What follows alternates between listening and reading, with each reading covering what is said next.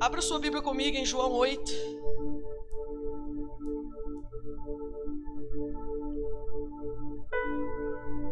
João 8. Glória a Deus.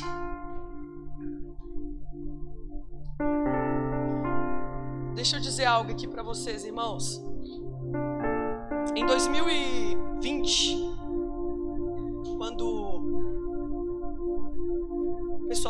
se quiser sentar, pode ficar à vontade.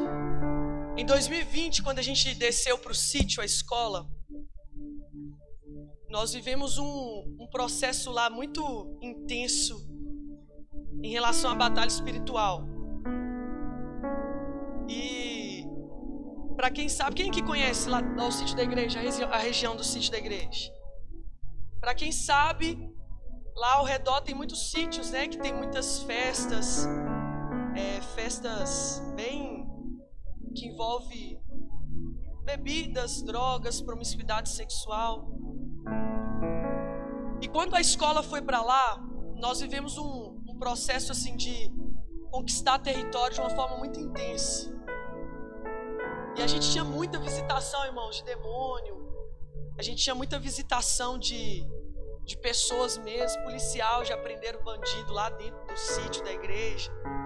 Foi uma loucura assim o que a gente viveu. E nesse processo, o Senhor começou a me ministrar muito sobre uma resistência espiritual. E eu comecei a sentir isso de uma forma muito intensa lá no sítio. Por exemplo, quando a gente ia orar, parecia que tinha um chumbo nas nossas costas. A gente não conseguia orar, a gente não conseguia levantar a voz. Por mais que a gente queria, não dava. Por mais que a gente queria orar, tinha poucos alunos na época, a gente estava lá, se eu não me engano, com cinco alunos. E a gente querendo orar, não dava certo, velho, o negócio não fluía.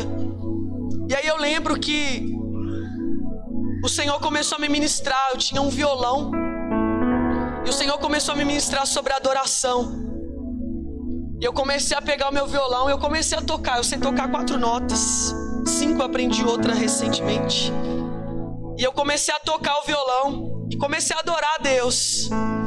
Comecei a orar em línguas, comecei a ir pro meu quarto e pro tabernáculo orar. Na época a gente não tinha tabernáculo, era só o quarto. E a sala de aula. E aí, irmãos, foi ficando diferente, sabe? na hora assim da oração, a gente tinha mais tempo de adoração do que de intercessão. A gente sempre tirava um tempo de adoração antes, depois a gente tirava um tempo de intercessão. E os céus de lá começou a mudar. Começou a mudar, começou a parar de ter entrar pessoas, entrar gente estranha lá no sítio.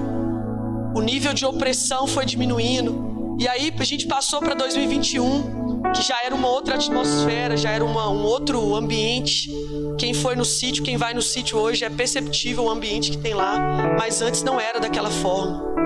Antes tinha muita opressão, muito demônio, muita uma atmosfera muito pesada por causa de uma medida de iniquidade e pecado da terra. Por que, que eu estou falando isso? Porque tem a ver com a palavra que eu vou compartilhar aqui hoje. E a medida de iniquidade daquela região estava muito alta. E o Senhor começou a nos ministrar para tirar um tempo de arrependimento e um tempo de adoração. Por isso que a maioria das vezes, irmãos, preste atenção nisso. A maioria das vezes que o céu está fechado sobre o ambiente, eu não estou falando apenas de igreja, mas da sua casa, da sua célula. Pega, irmãos, uma caixinha. Se você não toca instrumento, pega uma caixinha, coloca um cartão de memória com umas adoração, com, uma, com músicas proféticas de liberação, comece a adorar. Porque a adoração é uma arma espiritual para quebrar toda resistência espiritual nas regiões celestiais. Por isso que, assim, a maioria dos ministérios de louvor é muito atacado.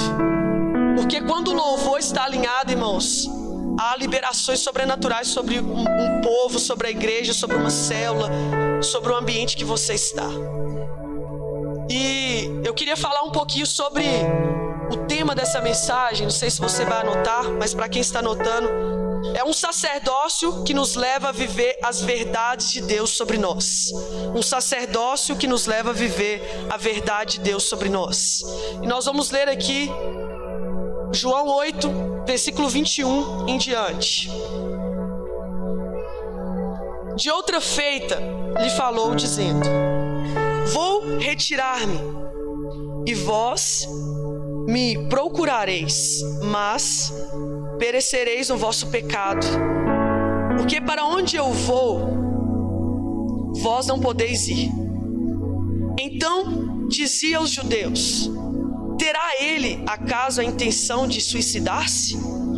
Porque diz: Para onde eu vou, vós não podeis ir. E prosseguiu: Vós sois de cá de baixo, eu sou lá de cima. Vós sois deste mundo, eu deste mundo não sou. Por isso eu vos digo que morrereis nos vossos pecados, porque se não credes que eu sou, morrereis nos vossos pecados. Então lhe perguntaram: Quem és tu? Respondeu-lhe Jesus: Que é que desce desde o princípio vos tenho dito? Muitas coisas tenho que dizer ao vosso respeito e vos julgar. Porém, aquele que me enviou é verdadeiro. Repete assim comigo: Aquele que me enviou é verdadeiro. Agora, até os preguiçosos: Aquele que me enviou é verdadeiro. Amém. Vamos continuar aqui a leitura. De modo que as coisas que dele tenho ouvido, essas digo ao mundo. Eles, porém, não atinaram que lhe falava do Pai. Disse-lhe, pois, Jesus: Quando levantardes o filho do homem, então sabereis que eu sou, e que nada faço por mim mesmo, mas falo como o Pai me ensinou.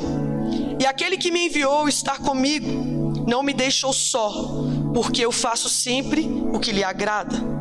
Ditas essas coisas, muitos creram nele. Disse, pois, Jesus aos judeus que haviam crido nele: Se vós permanecerdes na minha palavra, sois verdadeiramente meus discípulos, e conhecereis a verdade, e a verdade vos libertará. Amém? Feche seus olhos.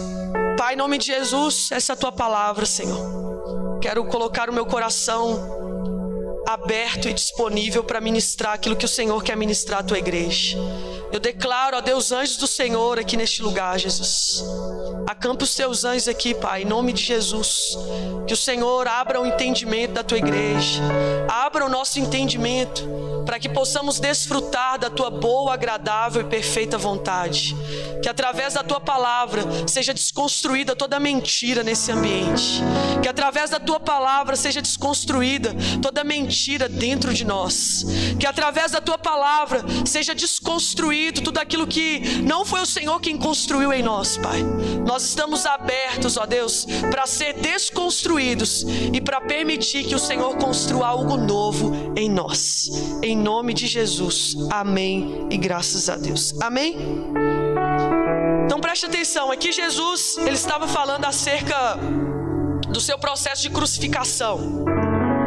Jesus um dia chegou para os discípulos e falou assim: Olha, eu vou para um lugar que vocês não podem ir.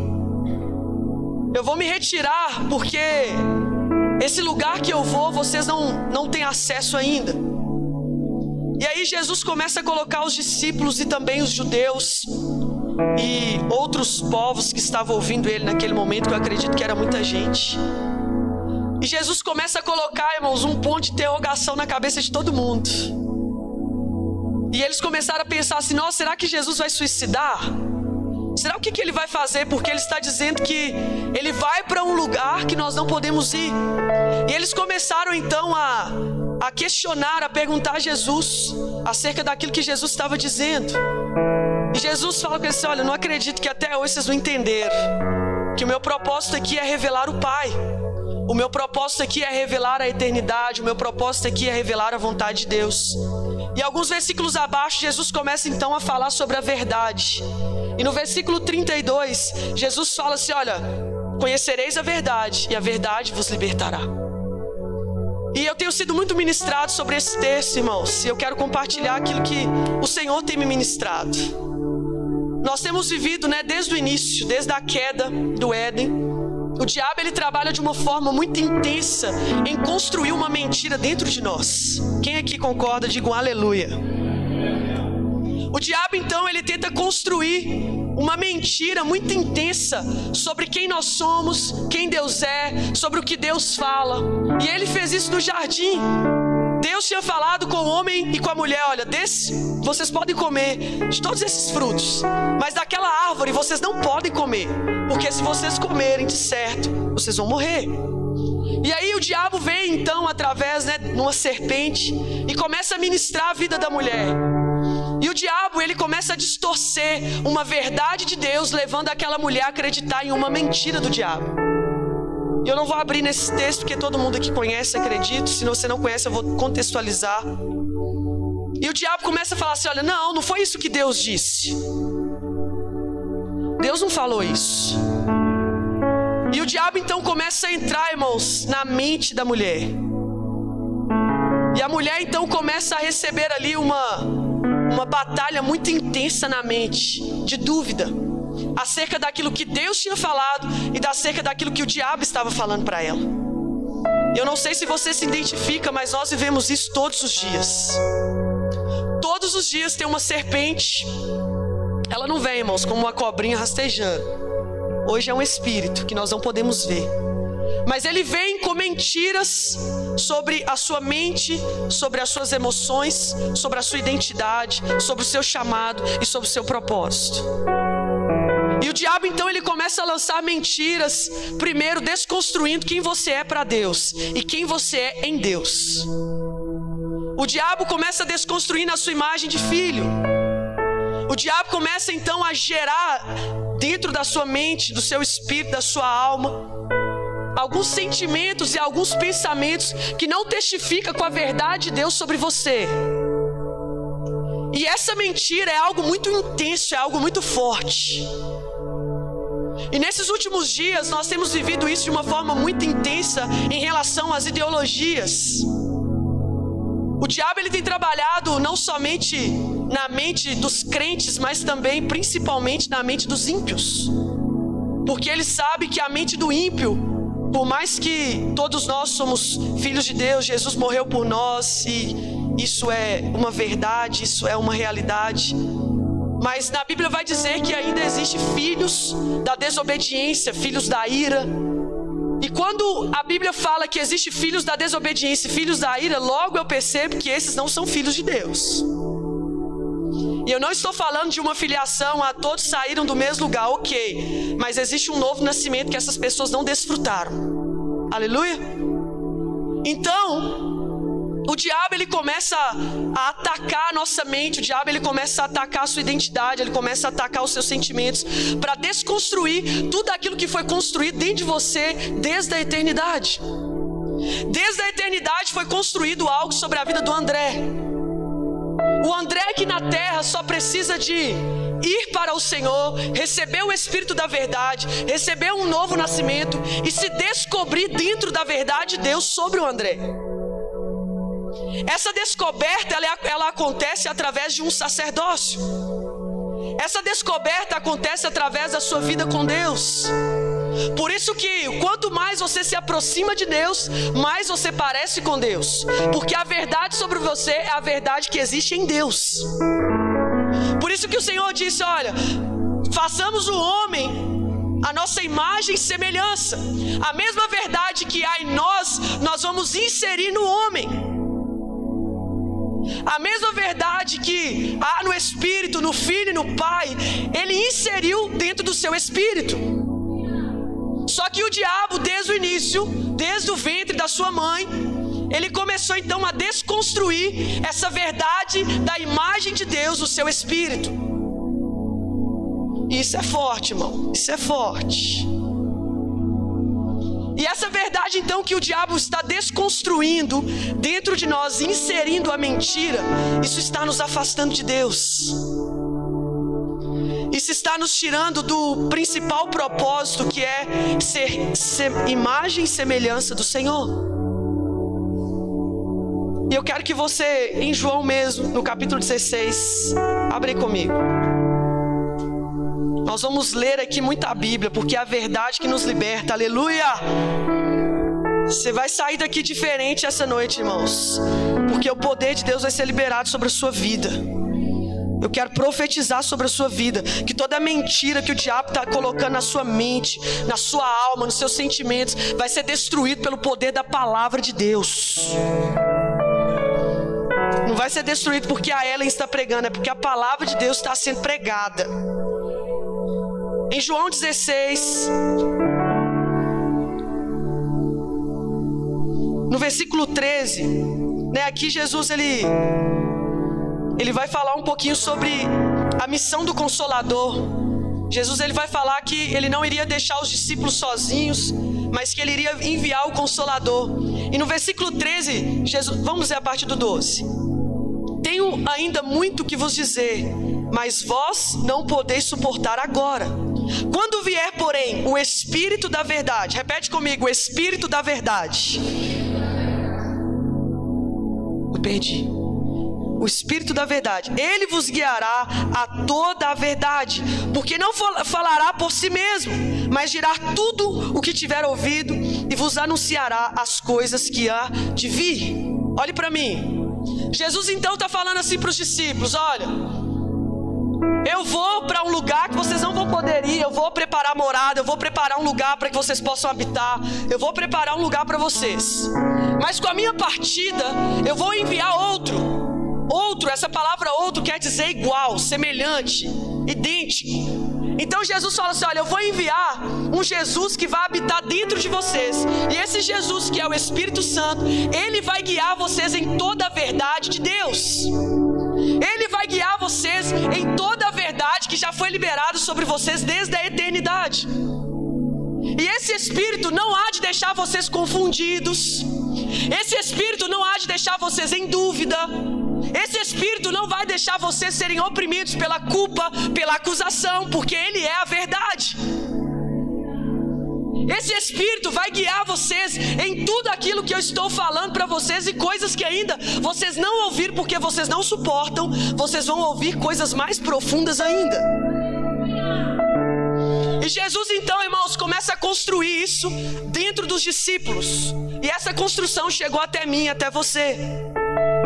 E o propósito dessa construção, então, é para que eu e você possa viver uma vida dentro do modelo exato de Deus para as nossas vidas.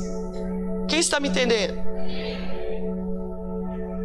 Mas para que isso aconteça, nós precisamos de aumentar a medida. Para que isso aconteça, preste atenção, irmãos. Nesse exato momento tem muito demônio trabalhando mentiras para te contaminar. Nesse exato momento, há irmãos, uma galera no segundo céu querendo travar seu entendimento. Nesse exato momento, há vários demônios querendo deixar você com sono, tirar sua atenção. Porque ele não aceita que a verdade de Deus entre dentro de você. Porque ele sabe que a partir do momento que a verdade de Deus entra dentro de você, você vai mandar fogo na cabeça do cão. Você vai ser uma arma de fogo no mundo espiritual, lançando fogo na cabeça do capeta. Por isso que ele não permite, ou por isso que ele trabalha de uma forma muito intensa, para que você não seja visitado pela verdade de Deus, para que a verdade de Deus não habite no seu espírito. Mas a palavra do Senhor vai dizer que o Consolador é o mesmo que o Espírito da verdade, ele habita dentro de nós. Se o Espírito da verdade, irmãos, habita dentro de nós, ele é a própria verdade. Mas para que essa verdade, que é o Espírito, ela venha para fora, ela venha para fora, você precisa de exercer um sacerdócio e aumentar a medida do sacerdócio. E na Bíblia nós podemos ver várias medidas. Eu quero abrir alguns versículos aqui com você. Primeiro, a medida do pecado. Tessalonicenses, 1 Tessalonicenses 2. Abra aí sua Bíblia comigo. 2,16.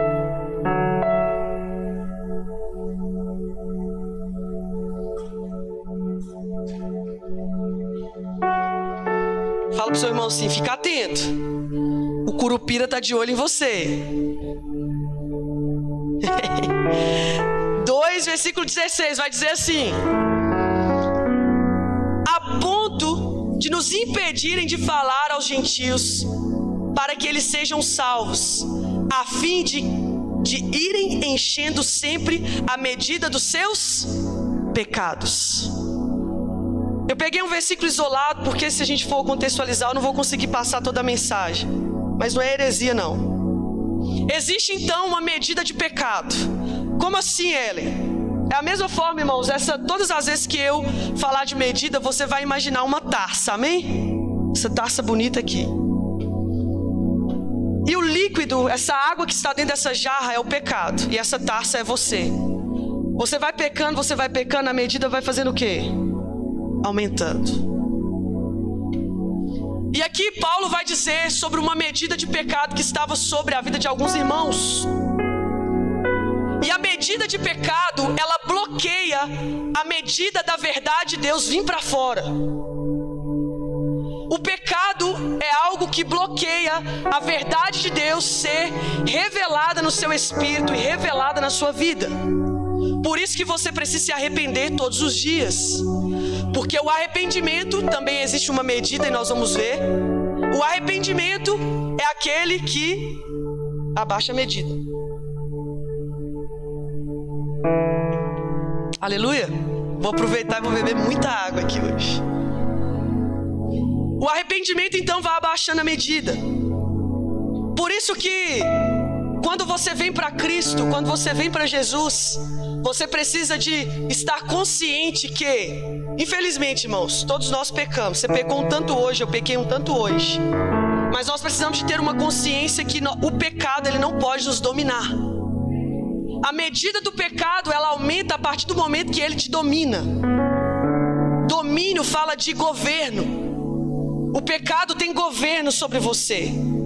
Quando o pecado tem governo sobre uma pessoa, a medida então ela vai subindo. Ela vai subindo. Imagina comigo uma piscina de plástico enchendo de água. E eu fico, quando eu era criança, eu ficava muito irritada porque nunca a piscina enchia. Demorava mil anos.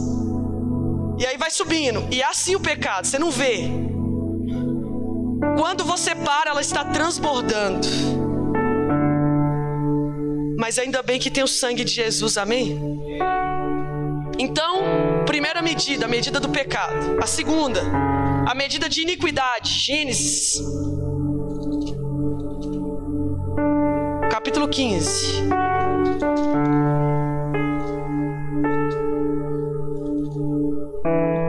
Gênesis 15. Versículo 16 vai dizer assim: na quarta geração, tornarão para, para aqui, porque não se encheu ainda a medida da. Tem alguém aí? Dos amorreus. Outra medida da iniquidade. O que, que é a iniquidade? A iniquidade é algo que e já vieram várias pessoas aqui ministrar. O Yuri sempre fala sobre isso. Mas eu só quero contextualizar para a gente construir algo aqui. A, a iniquidade é algo que fica impregnado no nosso espírito. Por exemplo, átrio, santo lugar, santo dos santos, certo? Pecado, transgressão, iniquidade. Então a iniquidade ela está inserida em um lugar muito profundo dentro de você. E para abaixar a medida da iniquidade, você precisa de subir a medida do seu sacerdócio. Você precisa de subir a medida do jejum. Você precisa subir a medida da intercessão. Você precisa subir a medida do arrependimento. Você precisa subir a medida do confessar. Por exemplo, uma pessoa que é iníqua na sua vida sexual, ela precisa de viver confessando isso até Jesus voltar. Porque a iniquidade, ela deixa uma marca no nosso espírito. E se eu e você não vigiar, essa iniquidade, ela começa a subir, como eu disse aqui da, da taça. Ela começa a aumentar novamente. Mas quando nós entendemos e estamos conscientes daquilo que nós vivemos em Deus, o nosso sacerdócio, nós vamos buscando uma vida de arrependimento, nós deixamos então de ser pessoas iníquas e passamos a ser filhos de Deus. Passamos a ser pessoas purificadas no espírito, na alma e no corpo. Paulo vai dizer isso: que o mesmo Deus de paz vos santifique no espírito, na alma e no corpo. Então a purificação, ela não pode ser apenas num nível de pecado, mas ela precisa ser a um nível de iniquidade. Isso que às vezes você tenta orar lá na sua casa e o céu está de bronze. O céu está fechado, você não consegue orar. Você vem orar aqui no tabernáculo, você não consegue orar. Você vem para o culto, tá todo mundo numa dimensão de adoração, de celebração ao Senhor, você não consegue entrar. Pode ser que a sua medida de iniquidade está alta e você precisa encontrar um lugar de arrependimento em Deus. Amém? Terceiro, a medida de intercessão, Atos 5. Tem as coisas ruins, mas também tem as coisas boas. Atos. Minto, irmãos. Apocalipse. Quem falou Atos? Apocalipse 5. A partir do verso 6.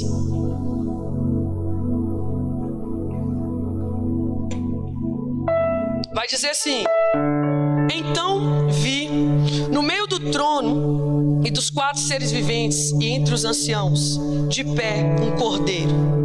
Como tendo sido morto, ele tinha sete chifres, bem como sete olhos, que são os sete Espíritos de Deus enviados para a terra. Versículo 7.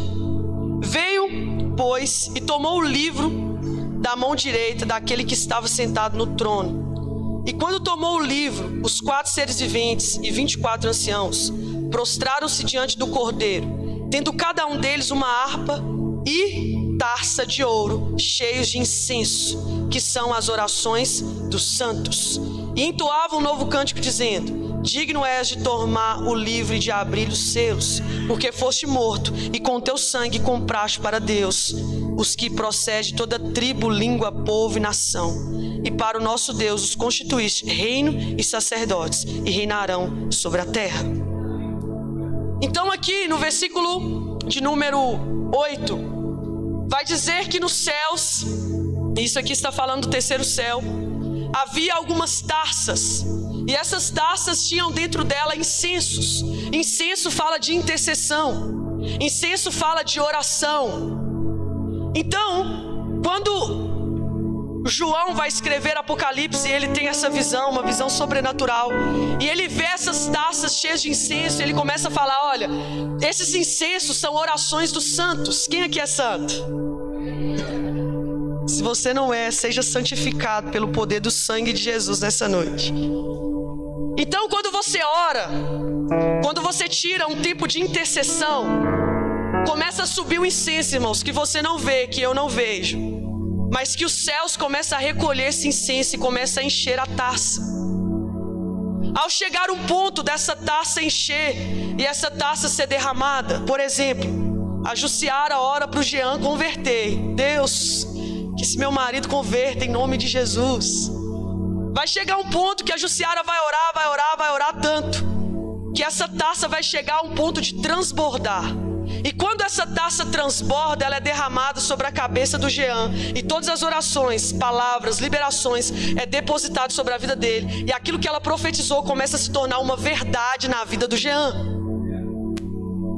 Então, quando você ora, parece que não tem ninguém te ouvindo, parece que você está orando para a parede, mas deixa eu te dizer algo: tem um tanto de anjo recolhendo as suas orações e enchendo a taça.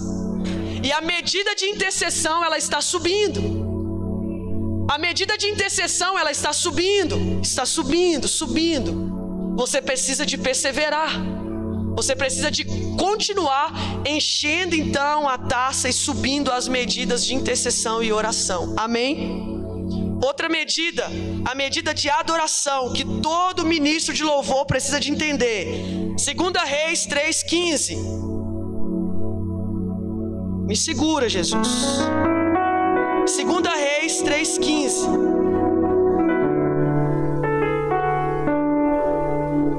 A medida de adoração.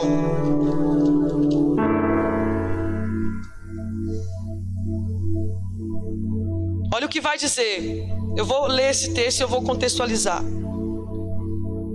Ora, pois, trazei-me um tangedor quando o tangedor tocava, veio o poder de Deus sobre Eliseu. O que, que estava acontecendo aqui? Eliseu, um profeta, alguns reis chamou Eliseu para profetizar a vitória sobre eles.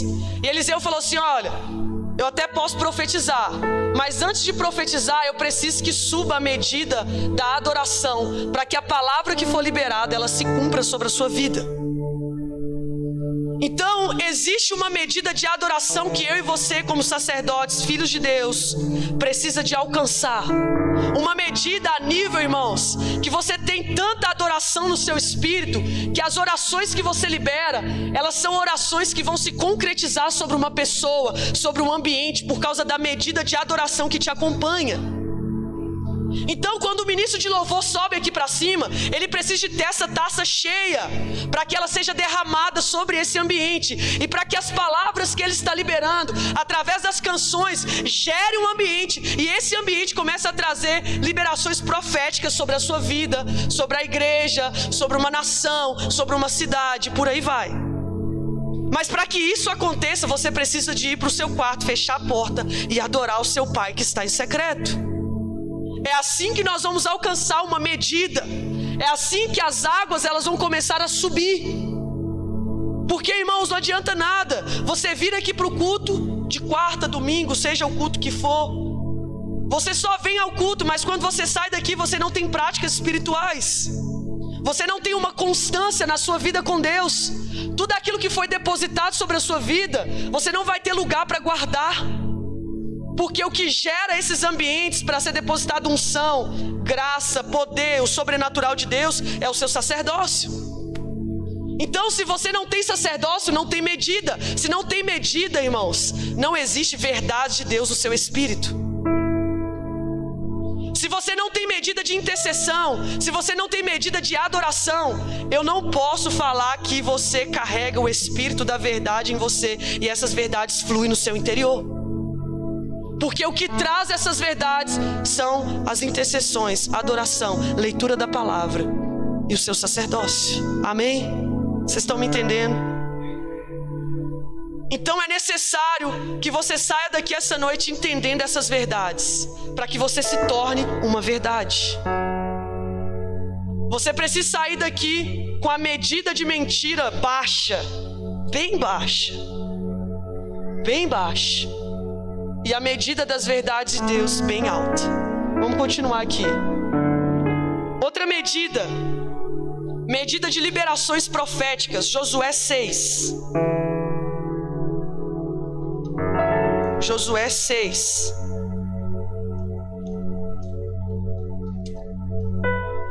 Aqui em Josué 6 vai falar quando o Senhor levanta Josué e fala assim: Josué, pode ir, chama os sacerdotes, chama os levitas, faz um ato profético ao redor das muralhas de Jericó, que eu vou te entregar essa terra, Josué. E aí o Senhor fala assim: Olha, Josué, você vai dar sete voltas. Na sétima volta, você vai dar sete voltas e você vai pedir para que os sacerdotes, para que aqueles que têm o ministério do chofar, comece a tocar o chofar e o povo comece a gritar. O chofar, irmãos, fala de liberações proféticas. Acompanha aí comigo. Josué 6, é, verso 15. No sétimo dia, madrugaram ao subir da alva, e da mesma sorte, rodearam a cidade sete vezes. Somente naquele dia rodearam a cidade sete vezes. E sucedeu que na sétima vez, quando os sacerdotes tocavam as trombetas, trombeta fala de liberação profética, disse Josué ao povo: Gritai, porque o Senhor vos entregou a cidade. Nesse ato profético, através da vida de Josué e dos sacerdotes, o Senhor levanta uma medida profética a nível de destruir fortalezas. E a mentira é uma fortaleza estabelecida dentro de você. Por isso que você precisa ser uma voz profética primeiro para você mesmo. Você precisa ser um chofar na sua vida. Colocar a mão sobre a sua cabeça e profetizar sobre a sua vida. Colocar a mão sobre o seu coração e profetizar sobre o seu coração. Colocar a mão sobre o seu ventre e profetizar sobre o seu ventre. Porque a sua voz ela sai como um som de trombeta. E essas palavras, essas liberações proféticas, vai alcançando uma medida espiritual a nível, irmãos, de destruir fortaleza, a nível de destruir muralhas, a nível de destruir a muralha que existe dentro de você que se chama religiosidade a nível de destruir uma muralha que existe dentro de você que se chama orgulho, soberba, egoísmo, vaidade, por aí vai. Então, quando você se propõe a aumentar a medida através de liberações proféticas, é desconstruída uma estrutura muito forte dentro de você. E eu creio que através do poder de Deus, do sangue de Jesus, da palavra do Senhor, isso pode ser destruído. Basta você querer. A estrutura da rejeição, a estrutura do engano. Então, quando você vem para um ambiente profético como esse, irmão, você não pode ficar calado. O culto chama quarta profética. Em nome de Jesus. Liberações proféticas. Aumentar a medida. Sai da sua casa já com essa motivação. Eu estou indo para ali aumentar a medida. Eu estou indo ali não é para ver o povo cantar, não é para ver o povo pregar, é para aumentar a medida. Então Josué se ele se se colocou à disposição do Senhor, e Josué, sendo líder, chama os sacerdotes, os sacerdotes se colocam à disposição do Senhor para viver esse nível de desconstrução e de destruição naquela cidade. E você é uma cidade. Outra medida e última, a medida de arrependimento, Salmo 51.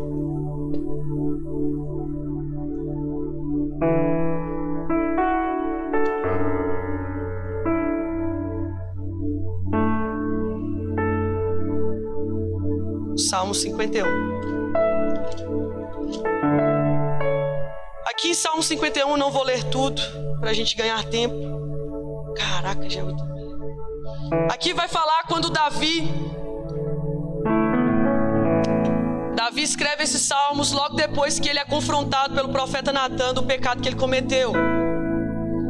E aí, irmãos, Davi então, ele encontra um lugar em Deus para aumentar a medida de arrependimento para que o Senhor não remova dele tudo aquilo que Deus já tinha depositado sobre o seu espírito.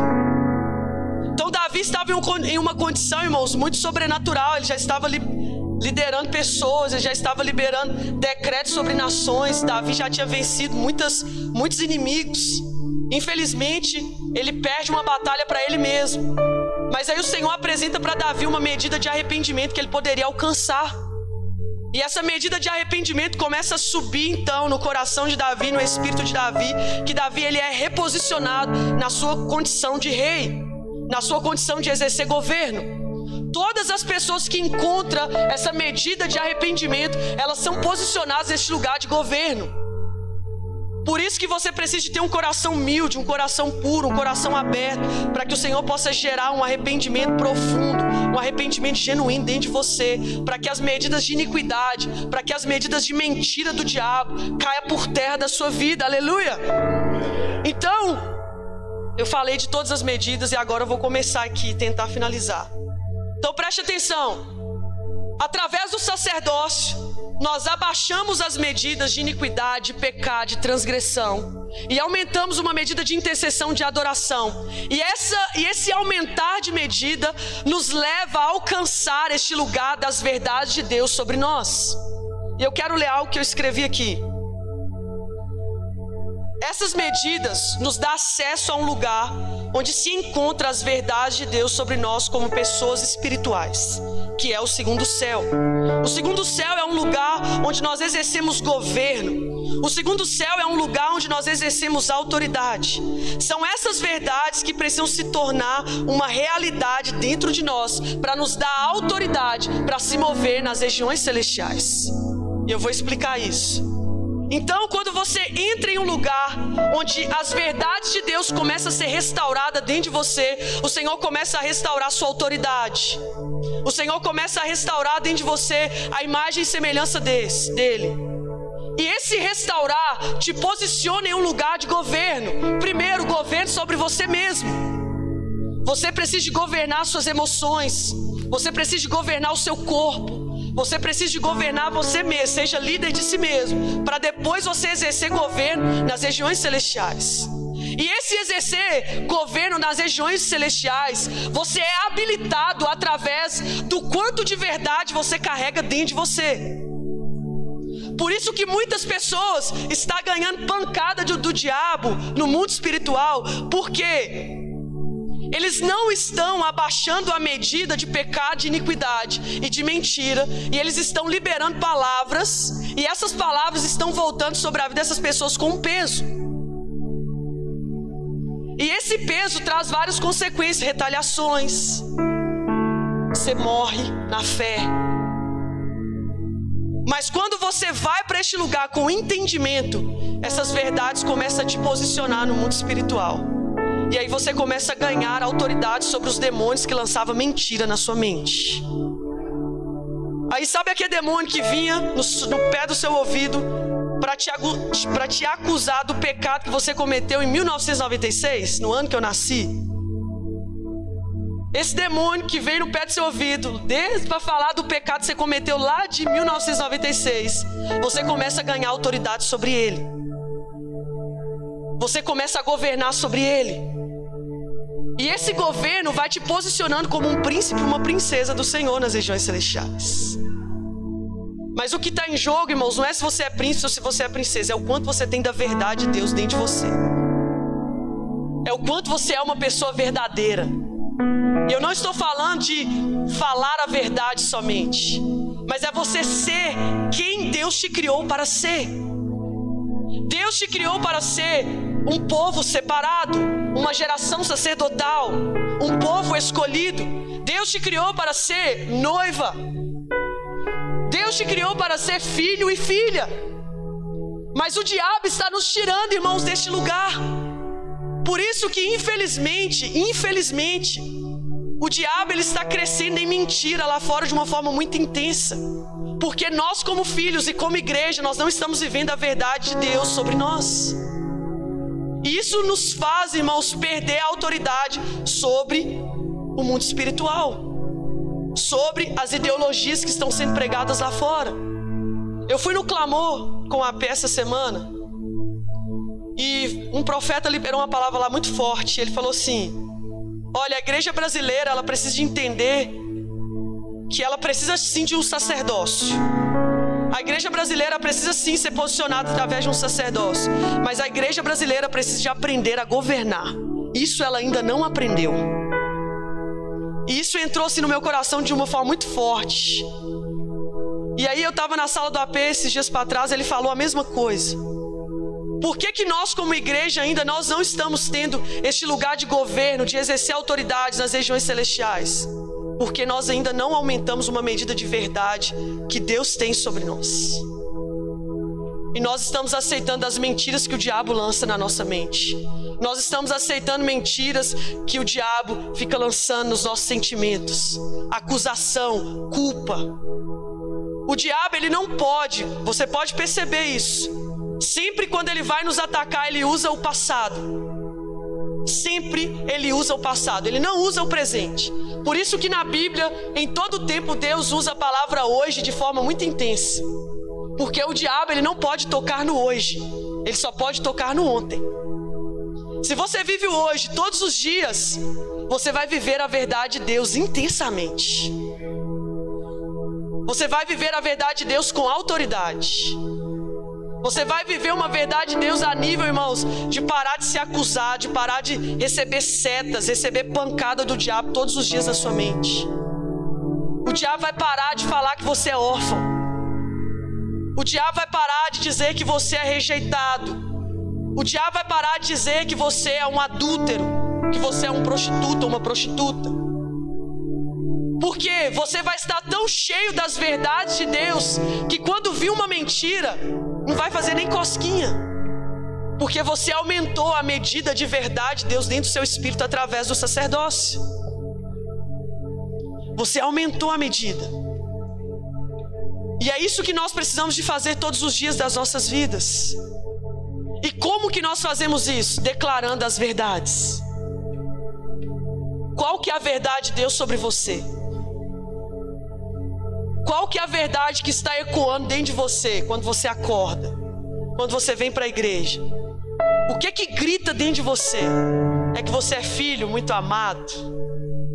Ou que você é rejeitado, que você é um promíscuo, que você não presta para nada? Quais que são as verdades que está gritando dentro de você. É uma verdade que foi contaminada pela mentira ou uma verdade que vem pelo espírito da verdade? É uma verdade que é filtrada no sangue, na unção e na glória, ou é uma verdade que nem passa pelo filtro?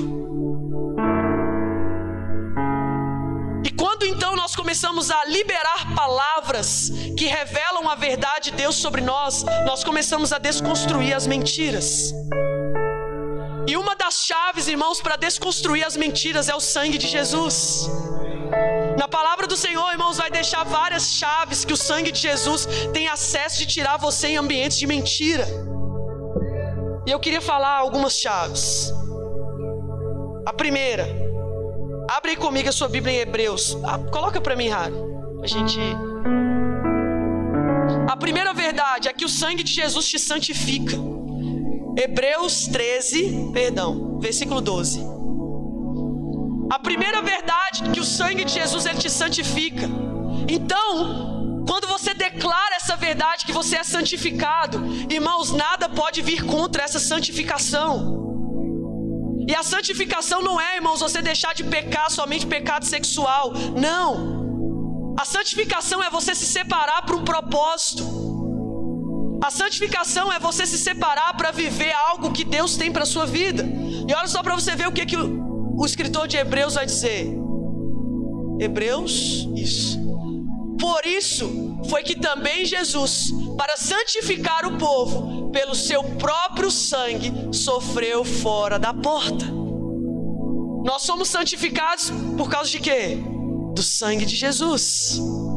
Uma das chaves para você sair de ambientes de mentira que o diabo te coloca, de acusação, de um peso, de um fardo que Ele coloca sobre as suas costas, é entender que você é santificado pelo sangue de Jesus. Segundo, o perdão, Mateus 26, versículo 28. Mateus 26, versículo 28. Porque isso é o meu sangue o sangue da nova aliança, derramado em favor de muitos para a remissão de pecados. Através do sangue, o diabo ele não pode mais te acusar daquele pecado que você cometeu há mil anos atrás. Mas por que que então você é acusado? Por que que então o diabo ele consegue te paralisar nas suas primeiras horas do dia, te acusando de um pecado que você cometeu lá atrás? Porque você não está usando a chave correta para sair de um ambiente de mentira. Quem está me entendendo? Outro ponto. Justificados. Romanos 5, 9. Romanos 5,9. Através do sangue de Jesus, nós somos justificados. Logo, muito mais agora, sendo justificado pelo seu sangue, seremos por ele salvos da ira. A justificação, quando ela alcança, irmãos, o nosso espírito, quando ela alcança a nossa alma, quando ela alcança o nosso corpo, a mentira ela não tem autoridade sobre nós. A mentira ela não tem um peso sobre nós. Porque nós somos justificados, nós somos perdoados, nós somos santificados através do sangue de Jesus. Então você precisa de declarar essas verdades todos os dias. Aí você se pergunta: ah, por que, que minha vida espiritual não rompe? Por que, que minha vida ministerial não rompe? Por que, que minha vida sentimental não rompe? Porque você está trancado em um lugar de mentiras. E você não está usando as chaves corretas. Próxima, redenção. Efésios 1:7. Redenção. Efésios 1, 7. No qual temos a redenção pelo seu sangue e a remissão dos pecados, segundo a riqueza da sua graça. Próxima chave. Nos aproxima de Deus. Efésios 2, 13. Coloca aí para mim, por favor. Essa é forte também. Mas agora, em Cristo Jesus, vós que antes estavas longe, fostes aproximados pelo sangue de Cristo Preste atenção, isso aqui é muito poderoso, irmãos. A maioria das pessoas, quando peca, ela vai sempre reproduzir ou ela vai produzir um afastar de Deus. Sempre quando a pessoa está no pecado, ela peca, seja na mente, seja no ato, no corpo, ela vai ter a primeira reação de se afastar de Deus. Mas a palavra do Senhor vai dizer que o sangue de Jesus, ele quebrou todo o muro, toda a separação que tinha entre você e Deus. E o pecado, ele não tem autoridade para construir esse muro novamente. A mentira não tem autoridade para construir esse muro novamente. Mas você precisa de receber essa verdade no seu espírito.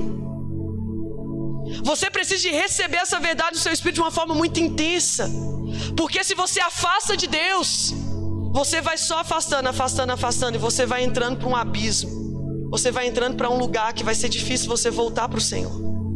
Mas quando você entende que o sangue de Jesus, ele quebrou esse muro, você se aproxima do Senhor mesmo pecando, porque você entende a graça. Porque você entende que não é por aquilo que você pode fazer na força do seu braço, mas é porque o Senhor, ele vai aperfeiçoar o poder dele na sua fraqueza. Por último, somos redimidos. 1 Pedro 1, 18.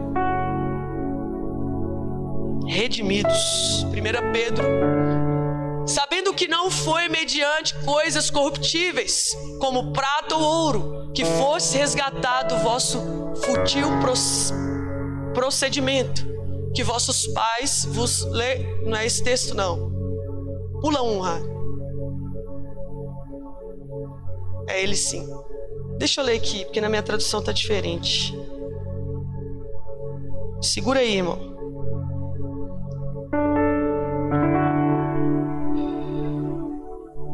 Através do sangue de Jesus nós somos purificados, santificados, redimidos, santificados por Ele.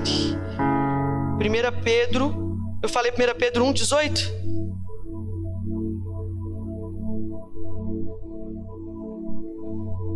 Pois vocês sabem que não foi por meio de coisas perecíveis como prata ou ouro que vocês foram redimidos da sua maneira vazia de viver, transmitida pelos seus antepassados, mas pelo precioso sangue de Cristo, como de um cordeiro sem manchas e sem defeito.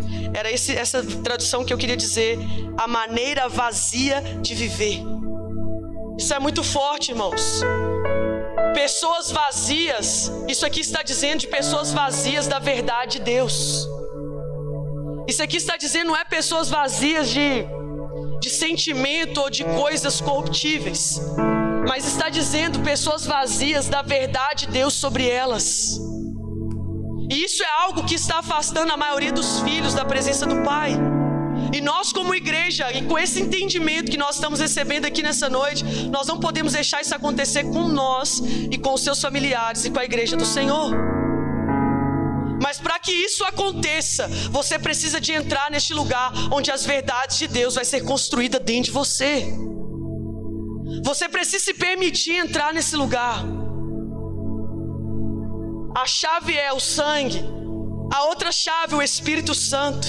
Em Romanos vai dizer que o Espírito ele testifica dentro de nós que nós somos filhos, que existe um, um, um ser muito precioso, lindo, maravilhoso, cheiroso, que habita dentro de você e dentro de mim, que ele clama por Abba Pai todos os dias, todas as horas, todos os minutos, dentro do seu espírito. E isso testifica a verdade mais preciosa que nós temos: nós somos filhos. Uma outra verdade que o Espírito traz sobre nós, Isaías 61, porque o Espírito do Senhor está sobre mim e ele me ungiu para o quê? Levar cura para os enfermos, levar libertação para os cativos, para levar e pregar o ano aceitável do Senhor, para pregar o Shemitah para as pessoas. Quando você entra nessa verdade, irmãos, as mentiras é desconstruída dentro de você. As estruturas que o diabo construiu dentro de você de que você não é filho, de que você não é escolhido, que você não é separado, que você não é usado. Isso tudo começa a cair por terra. E a verdade de Deus então começa a ser algo real em você. As pessoas começam a ver Deus na sua vida. A sua família começa a ver Deus em você. E isso vai produzindo algo para a eternidade, que precisa de ser o nosso foco. Mas para isso você precisa primeiro se permitir ser desconstruído. Para isso você precisa se permitir, irmãos, que por mais que você sabe de tudo isso que eu estou falando, isso precisa de entrar em um lugar mais profundo dentro de você. Por mais que você saiba o poder que há no sangue de Jesus, por mais que você saiba o poder que há na unção do Espírito, quando o Espírito ele está sobre uma pessoa, as mentiras do diabo não podem prevalecer. E por último, a terceira chave é a glória, que é a paternidade de Deus. Que é você receber um coração de carne, um coração submisso à palavra. É você entender que o que te governa não é aquilo que o mundo prega, mas é o que a palavra de Deus diz.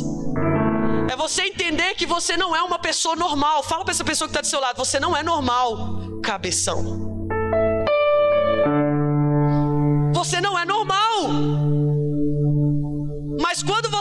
Aceita que você é normal, o diabo já lançou uma mentira dentro de você. Aí ele já te travou. Ele já te bloqueou. Aí você vem pro culto e fala assim: não, eu tenho que ser normal. Não, irmãos. Senta do lado de cá pra você ver no culto aqui se você não vai ficar normal. você não é normal. Mas para você entender isso, você precisa deixar a verdade de Deus entrar dentro de você. Para você entender isso, você precisa de deixar o Espírito da verdade ministrar o mais profundo do seu espírito. Você precisa deixar o Espírito da verdade, irmãos, marcar você. E para finalizar, eu não vou abrir, eu vou só citar. Mas quando Jacó tem uma guerra com o anjo, quem lembra dessa passagem? Jacó foi marcado por uma verdade. Quando o anjo toca nele, irmãos, e o anjo fala assim: Olha, quem é você? E ele fala assim: Nossa, velho, não acredito que eu vou ter que falar que eu sou Jacó. Não acredito que eu sou o trapalhado, aquele que fez uma besteira na vida do meu irmão, na minha geração e por aí vai. E aí o anjo pergunta, né? Que eu acredito que foi o próprio Senhor ali, guerreando contra, com ele. E quando o anjo pergunta isso para Jacó, e depois ele fala assim: Olha, não, você não é Jacó, você é Israel. A verdade sobre você não é Jacó. Isso é o que o mundo pregou. Isso é o que os seus pais terreno disse. Mas eu falo para você, Israel, você é príncipe. Ele foi marcado, irmãos, pela verdade de Deus. Ele não somente recebeu uma ferida na perna, não, na coxa, não. Ele recebeu uma marca da verdade. E é essa marca que você precisa de sair aqui, irmãos. Nem que você saia aqui mancando, puxando de uma perna, ou senão com o braço meio assim, ou com a cabeça torta. Não sei onde ele vai te marcar, mas deixa ser marcado pela verdade de Deus. Se permita ser marcado por essa verdade. E você vai continuar uma construção no decorrer dos dias, através do sacerdócio. E aí a sua oração vai mudar. Você vai mudar a sua forma de profetizar. Você vai mudar a sua forma de pedir perdão. Irmãos, aqui é pecado que você cometeu há mil anos atrás, o Senhor já te perdoou. Nem Deus está lembrando dele mais. Você confessa, Deus fica assim: quê? Peraí. Mas o diabo lança tanta mentira na sua cabeça que você confessa o pecado de 1996 que nem Deus lembra. Mas é porque você tem muita mentira dentro de você e você não aceita a verdade de Deus. E aí Deus está lá assim te esperando. Vem cá, meu filho, vem pro colo do papai. Aí você tá assim, ai, porque eu pequei, eu traí minha esposa em 95, porque eu fiz isso em 94. O que foi que você está falando? Não, irmãos. Vamos viver o hoje, amém? Eu não estou falando para você viver uma libertinagem, mas eu estou falando para você viver a graça para você viver através do perdão de Deus, através do sangue de Jesus. Todos os dias você declarar: Eu sou perdoado. Já não há mais condenação sobre mim, porque eu sou filho. Já não há mais um peso sobre mim, porque o Senhor fala que Ele troca de fardo comigo. Porque na palavra do Senhor vai dizer que o jugo dele é leve, é suave.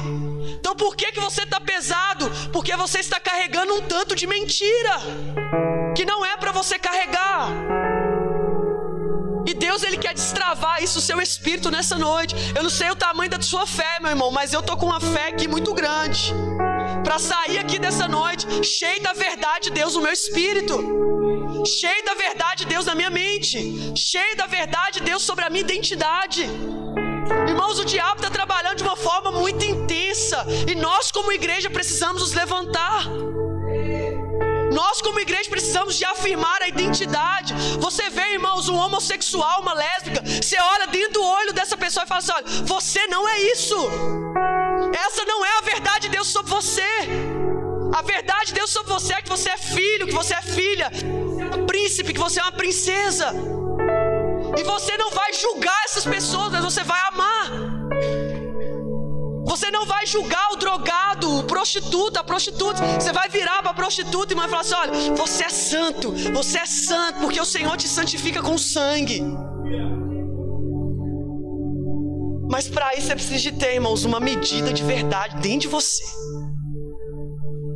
Para isso você precisa de ter uma medida, uma porção. Você vai encher a sua taça.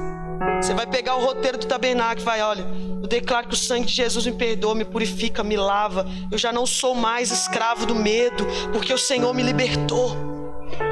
Isso vai transbordar, irmãos, que você vai alcançar outras pessoas. Isso vai transbordar que você vai alcançar outras nações, outras cidades. Isso precisa transbordar. A verdade de Deus precisa transbordar dentro do seu espírito.